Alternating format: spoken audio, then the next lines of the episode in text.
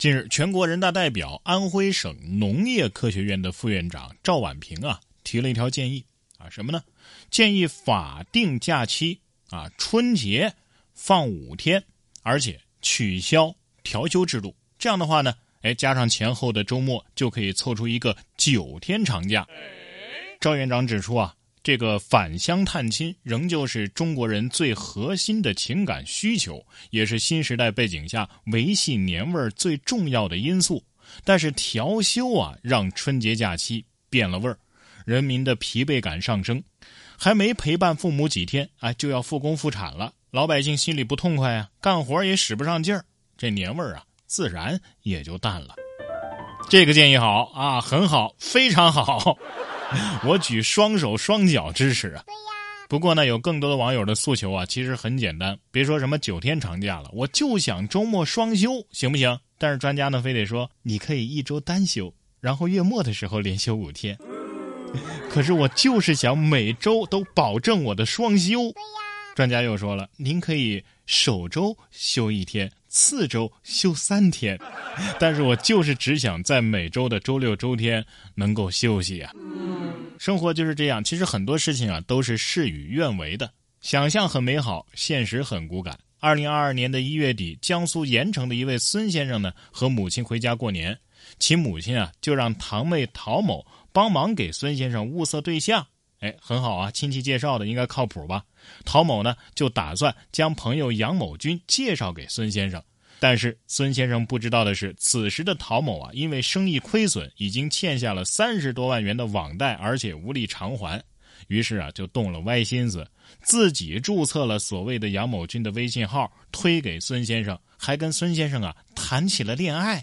在两人交往的一年当中，陶某经常假扮杨某军和孙先生聊天，并且对自己的外甥啊是嘘寒问暖，使得啊孙先生认为自己的女朋友很是贴心。但是当孙先生提出咱们语音一下啊，视频一下啊，哎，陶某都以各种理由拒绝，并且通过各种理由对孙先生实施诈骗。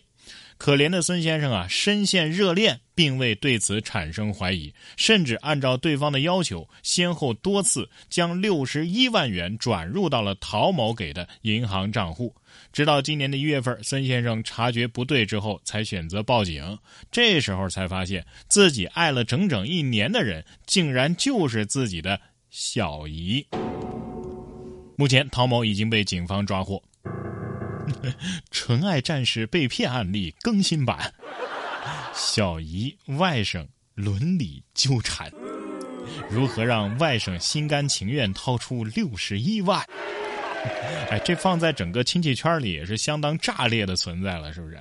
哎，那么问题来了，为什么没见过面还能心甘情愿的掏钱呢？掏钱就算了，还能掏六十一万呢？你说为什么？我们就没碰到过这样的好事呢。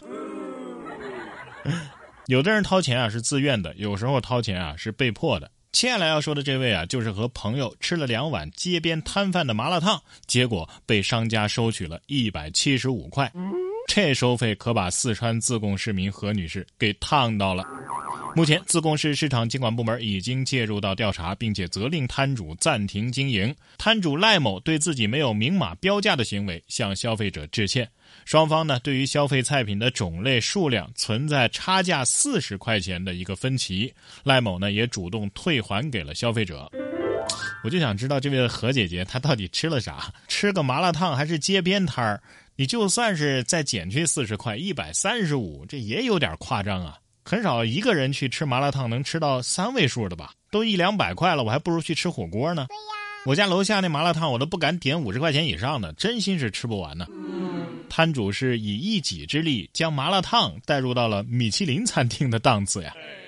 接下来要说的这台电脑价格也不便宜，你要问是什么档次？来看二月二十四号的消息，一台由苹果联合创始人签名，而且啊到现在依然可以正常运转的 Apple One 电脑主机正在拍卖。被拍卖的这台主机呢，被认为是 Apple One 中特殊且具有历史意义的例子。拍卖行预计它的售价将超过五十万美元，这合人民币就是三百四十六万呢。有网友说呀，这已经是一套房子的钱了。对不起，在我们小区这是五套房子的钱好吗？我就想问一下，这个电脑买回家去能装三零九零 T 显卡吗？所以啊，你看高启盛当年就不应该冲动，他囤的那批小灵通，到现在也算是古董了吧？值不少钱了吧？说到古董，近日广西的防城港啊，也有一位女子偶然发现了三十多年前的手工钱包，这里边啊竟然还有不少存货，甚至还有一九五二年的钱币。女子称，当时住校啊，一个礼拜的零花钱才两毛钱，这里边的钱啊，应该是当时舍不得花，后来就给忘了。网友们见状啊，纷纷表示：“这保存的也太好了吧，都成古董了。”对呀，这钱包啊，我小时候也见过，用挂历纸做的。你说当年这种钱包是怎么做到全国统一的呢？这哪是打开了钱包啊，分明是打开了一扇任意门，一下子就回到了上世纪九十年代。其实我现在很担心一件事儿啊，其实我现在很担心一件事儿，就是我挂了之后，我的子孙后代会不会因为没有权限而打不开我的支付账号啊？余额呀、余额宝啊什么的，他们还能不能用啊？当然了，现在的这个人工智能技术啊是日新月异，对于人类来说呢，可能是一把双刃剑。一方面开辟了探索未来世界的新通道，另一方面啊，其实也冲击了现有的部分行业的发展。根据《纽约邮报》二十二号的报道，美国的知名科幻杂志《克拉克世界》近日宣布，由于近期啊收到了大量的 AI 生成的稿件，决定。暂停接收投稿，该杂志称啊，泛滥的 AI 生成稿件使得编辑团队啊已经是不堪重负啊。哦，所以要不让 AI 编辑来审稿吧？AI 得说了，来呀，图灵测试啊！你以为我怕你们吗？科幻杂志收到大量 AI 生成的稿件，这件事儿本身就挺科幻的，你不觉得吗？作家得说了，哎呀，今后是不是要被机器抢饭碗了呀？马车夫得说了，嗯，几百年前我们也有同样的危机感。